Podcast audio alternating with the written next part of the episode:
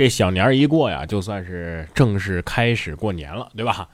哎，咱们来重新复习一下从小年开始的年俗吧。二十三，去加班；二十四，又一次；二十五，没餐补；二十六，饭没肉；二十七，老死鸡；二十八，不回家；二十九，熬一宿；三十晚上才让走。哎，不对，还有更惨的，三十晚上不让走，大年初一票没有。我就不明白了啊。疲劳驾驶这是违法行为，对吧？对。那疲劳上班、疲劳上课，同样也该是违法的呀！啊，应该依法强制去睡觉。这位女子倒是没有疲劳驾驶，也不算酒驾，但是呢，却把喝醉酒的老公给吊在了半路了。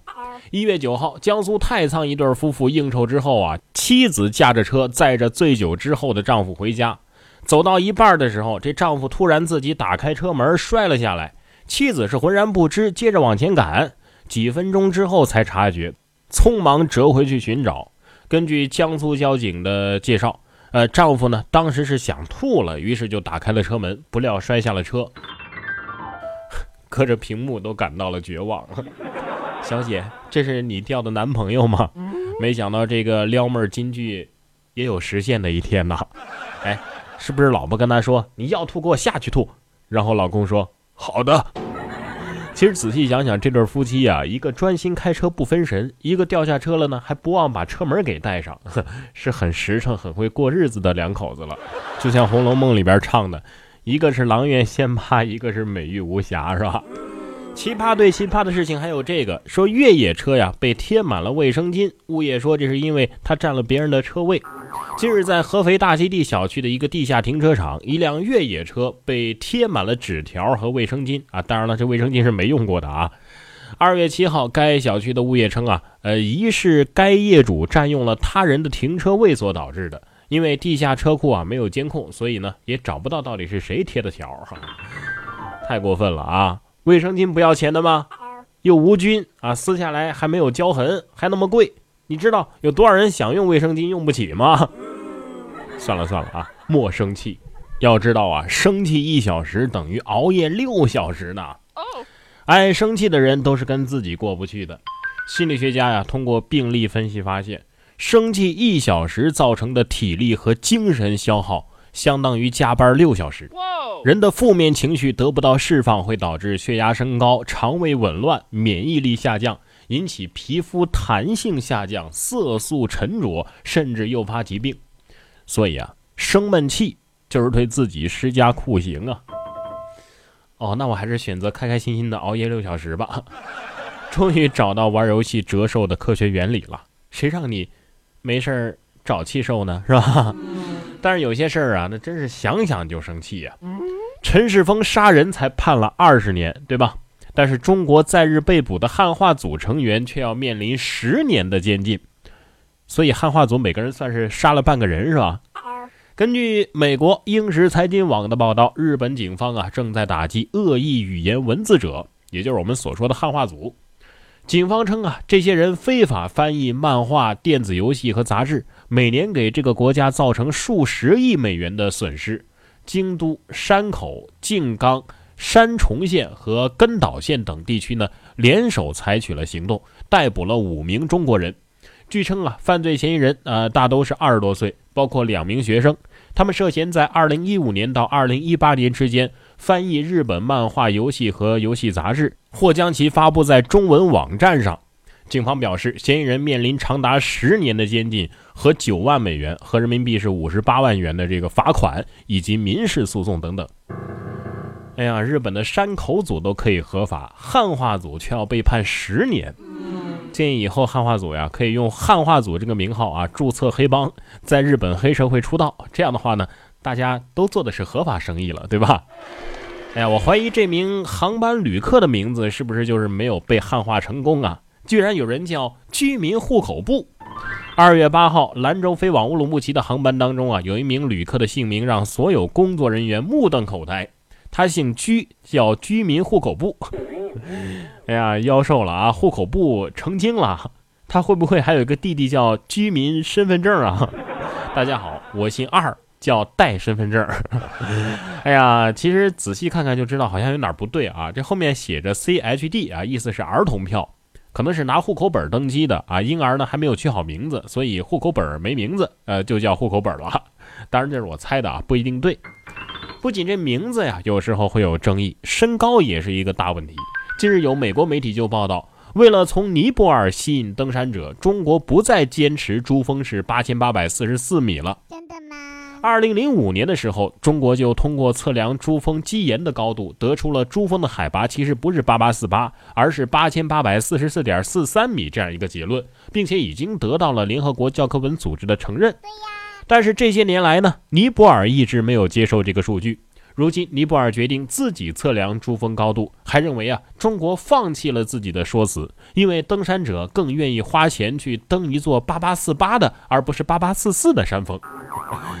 哎呀，谁说的？我没说，别胡说！你这样讲话是要负法律责任的。少那四米就是被你们这些登山的给踩秃噜的吧？啊！都那么高了啊，还在计较那三米四米的，能不能有点出息？就不能像我一样诚实的报出自己的身高是幺八二吗？身高幺八二的人太多了啊，但是重达十二斤的人形何首乌那是非常罕见的呀。说男子工地里挖出了人形何首乌，专家却说 这就是个大红薯。近日，重庆的谢先生称啊，从工地上挖出了一个重达十二斤的人形何首乌。但是专家一鉴定，说这就是一个大红薯。听着专家的描述，谢先生的笑容啊，渐渐的凝固了。近年来呀，人形何首乌骗局是层出不穷。专家提醒市民，还是要谨防上当受骗。大过年的，这发家致富的梦就这样被专家给吵醒了，是吧？不过大红薯能长成这样，也算是呃，差点成了精的了吧？啊！过年放假回家之后呢，跟朋友聚会的时候啊，玩大冒险的时候，总觉得没什么适合的惩罚。你要是轻了的话呢，没意思；重了的话呢，又怕过火。哎，现在有了这个，总算是可以作为一个适合的终极惩罚了。说全球最辣冰淇淋啊，你想吃还得签下生死状。英国的一个咖啡厅啊，推出了一款世界上最辣的冰淇淋。这款冰淇淋的辣度啊，比世界第一辣的印度魔鬼辣椒还要高。店家要求顾客必须要年满十八岁，并且在购买之前必须要签下免责书。据悉，大部分的顾客品尝之后啊，都被辣的是满脸通红啊，拼命喝水或者是去呕吐。而且呢，呃，负责咬这款冰激凌的员工必须要戴上手套来保护双手，不然的话呢，手就会被辣伤啊。你们就不分一个微辣、中辣、麻辣、超级辣这样的口味吗？啊，对呀。有时候我就在想，这外国人也真是啊，好好吃点东西不行吗？你再看瑞士啊，还禁止水煮活龙虾。那大厨如何来人道的烹饪龙虾呢？他们选择一刀劈成两半。瑞士从三月一号开始啊，所有的餐厅就不能再水煮活龙虾了，因为他们会很痛的。餐厅主厨给我们展示了如何人道的烹饪。把活龙虾呀，一刀劈成两半儿。食客称啊，这个政策让人和动物更加的平等，被人道处理之后的龙虾更美味。真的吗？哎呀，一刀两断，如意神剑是吧？不是这样就真的不疼了吗？啊？对呀。反正横竖都是个死。你们也是欺负龙虾不会说话。哎，人是不是这么跟龙虾商量的？亲爱的龙虾，你想被开水煮呢，还是想被一刀劈成两半呢？龙虾说：“其实我不想死，你能放了我吗？” 人说了：“你看你说着说着就跑题了吧？这刀劈龙虾这一幕啊，要是让这个小萝莉看到了，那又得伤心老半天呢。说萌翻了，爸爸打死了一只蟑螂，这小萝莉就心碎崩溃大哭啊。美国的一只萌娃似乎把大家都讨厌的蟑螂当成了朋友，还打算跟蟑螂分享食物。”然而，爸比呢却一巴掌拍死了蟑螂，然后丢到马桶里冲走了。这萌娃啊不禁崩溃大哭，向妈妈声讨亲爹：“他还是个孩子，为什么要那么过分呢？”好可怜的孩子，我想给他寄几百只南方大蟑螂过去。哎，但是大家千万别这么做啊，这是违法的。小妹妹的话呀，其实可以总结为：大过年的，来都来了，都不容易。她还是个孩子呀，可以说是集四大宽容于一体的好姑娘了啊！哎，如果蟑螂很好吃的话，是不是小妹妹你就不会哭得这么伤心了？同样超可爱的，除了萌娃之外，还有这位八旬的萌奶奶抓娃娃送重孙，边抓呀还边祈祷。二月五号，江西南昌一位八旬的奶奶混在年轻人当中啊玩夹娃娃机。这老奶奶呢操作非常的娴熟，娃娃夹起来之后啊，她还双手合十祈祷，认真的样子非常可爱。工作人员介绍说呀，这奶奶隔一两天就会来抓娃娃，送给自己的重孙子呀、重孙女啊。每次来呀，大概就会花费五十块钱。厉害了，奶奶啊，八十多岁了啊，八十多岁那就是八零后啊，八零后年轻人沉迷抓娃娃有问题吗？不仅能抓娃娃，还跳舞、玩直播、追星呢。反倒是我们九零后抱着保温杯在朋友圈里刷各种养生消息，转发锦鲤啊。同样是抓娃娃，这对夫妻呀就成了反面典型，屡抓不中。这两夫妻恼羞成怒，竟然用铁丝直接勾啊！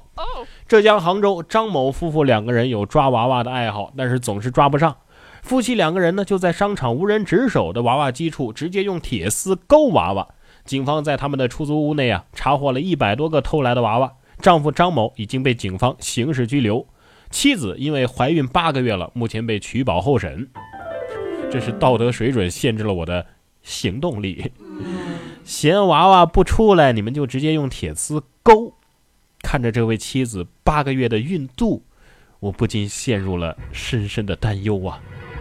哎，这还真有个娃娃呀，啊，弄不出来了，铁丝钩肯定是不行，只好求助消防员，说男童啊头部卡进了坐便器。消防员是用电容棒割开，才让他脱险的。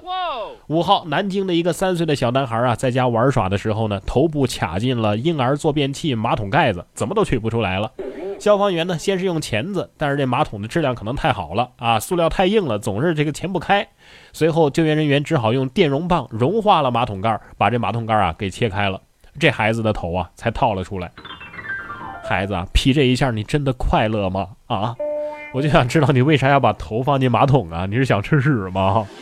孩子得说了，说出来你可能不信，是马桶盖先动的手。顺带说一句啊，我还以为电容棒是什么高科技呢，我一看这不就是电烙铁吗？啊，想起了那对孩子卡进马桶里，旁边还在边拍边笑的英国父母啊，你们就不能严肃点吗？是吧？同样严肃不起来的还有这匹听到歌声就按捺不住的警马。这是美国的新奥尔良有一匹在警察局上班的马，只要听到欢快的音乐，就按捺不住自己激动的内心和欢脱的小蹄子。哎呀妈呀，一看就不是正经公务员儿。哎，这马是不是以前练过盛装舞步，或者是马戏团出身呢？我觉得有点这个夜店小王子的资质。不过说实话啊，大家发现没有，有一些歌咱们从来都没有刻意的、主动的去听过。但是在上网的过程当中，耳濡目染就会唱了，十分可怕。前段时间那个叫什么“我们不一样”，对吧？还有，我真的不想去土耳其呀。我想要带你去浪漫的土耳其。然哥说新闻，新闻脱口秀。想要跟我取得交流的朋友，您可以关注微信公众号“然哥脱口秀”，发送微信消息，在喜马拉雅 APP 搜索“然哥脱口秀”，可以点播收听更多精彩节目。